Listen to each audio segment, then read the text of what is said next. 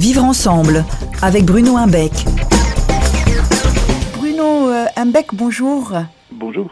Vous êtes euh, psychopédagogue et nous allons ensemble euh, travailler sur le vivre ensemble. Alors pour vous, vivre ensemble, ça veut dire quoi? Alors, vivre ensemble, c'est le souhait de tout le monde. Hein. On a tous envie de vivre ensemble et de vivre sereinement ensemble. Mais il faut savoir que ça ne s'impose pas, ça se construit. Il y a des constructions du vivre ensemble qui supposent d'ailleurs de mêler très souvent, ce dont on aura certainement l'occasion de beaucoup parler au cours de ces émissions, euh, l'intelligence émotionnelle et l'intelligence collective. Alors, dans cette première euh, émission, nous allons parler du harcèlement. Qu'est-ce que c'est? Alors le harcèlement, c'est, il faut d'abord dire d'emblée que c'est l'indice d'une tension démocratique. Il n'y a, pas de harcèlement dans les dictatures. Hein. Il y a du harcèlement que lorsque vous essayez de mettre en place quelque chose qui évoque une démocratie, c'est-à-dire euh, le fait que le groupe, à un moment donné, va générer ben, des, formes de prise de pouvoir euh, à l'intérieur euh, de son fonctionnement qui font que certains vont se sentir, parce que des attaques seront répétées, parce que ces attaques seront généralement vont générer un sentiment d'impuissance, qu'elles seront partiellement intentionnelles, hein. on est parfois harcelant sans s'en rendre compte, et ça va provoquer un sentiment d'impuissance, un sentiment à un moment donné qu'on ne sait plus réagir. Pour, vous donner un exemple très clair, hein, si, je vous bouscule comme ça régulièrement, je ne suis pas un harceleur, je suis juste euh, bah, ce qu'on appelle communément un emmerdeur. Si mm. par contre chaque fois que je vous bouscule, je regarde quelqu'un d'autre et je me mets à sourire avec lui, je vais figer les rôles, dominant, dominé, et à un moment donné, je vais euh, générer chez vous un sentiment d'impuissance. C'est ce qu'on appelle le harcèlement. Alors le harcèlement,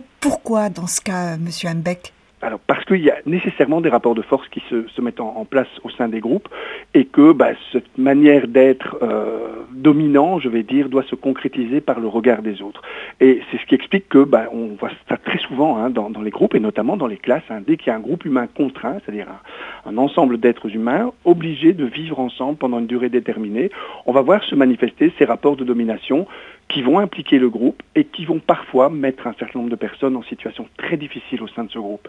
Euh, et, comment y réagir, comment y remédier justement? Dans le groupe, va devoir se reconstruire dans le groupe. Et c'est pour ça qu'on va devoir travailler essentiellement sur la dynamique de groupe. C'est ce qu'on essaye de mettre en place, par exemple, au lycée Voltaire, lorsqu'on met en place des espaces de parole régulés qui vont permettre simplement de, gérer ce qui se produit dans les groupes pour que ces groupes ne génèrent plus de souffrance. Et ces, séances, euh, on va dire, cette formation, justement, elle est euh, destinée au corps enseignant et aux parents.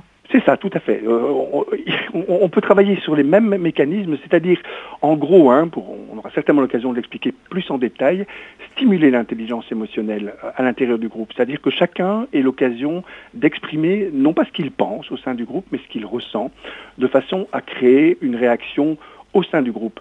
Euh, si vous dites que vous êtes triste, que vous êtes en colère, que vous avez peur, eh bien vous allez créer autour de vous une réaction. C'est cette réaction-là qui va stimuler ce qu'on appelle l'intelligence collective et vous aurez à l'intérieur du groupe des manières de réagir qui vont vous permettre de sortir du harcèlement. Et dans ce cas, comment prévenir le harcèlement? Alors justement en mettant en place ces différents groupes qui font que dès qu'il y a des secousses émotionnelles, chacun à l'intérieur du groupe, dès le plus jeune âge, hein, et ça commence en maternelle parce que c'est là qu'on construit euh, tout ce qui va se mettre en place ultérieurement, jusqu'à la fin des études, de faire en sorte qu'une émotion se dise, mais ne se contredise pas. C'est-à-dire qu'on va simplement non seulement libérer la parole de ceux qui sont en difficulté, mais aussi la protéger. Si vous dites que vous êtes triste, je n'ai pas à vous dire que vous n'avez pas à être triste ou que vous n'avez pas à être aussi triste que cela. C'est ce qu'on fait euh, généralement spontanément. La règle d'un espace de parole régulé, c'est que l'émotion, elle est protégée. C'est-à-dire qu'on ne peut pas à un moment donné vous dire d'être, que vous n'avez pas le droit d'être triste, peut pas non plus vous empêcher d'expliquer les raisons de votre tristesse, et on ne peut pas vous dire que vous n'avez pas à être aussi triste que ça, c'est-à-dire diminuer l'intensité de cette émotion. Très bien, merci beaucoup, euh, docteur Humbeck. On se retrouve la semaine prochaine, même heure, même lieu. Au revoir. Vivre ensemble avec Bruno Imbeck tous les dimanches à 7h20, 14h30 et 18h50 sur Orix FM.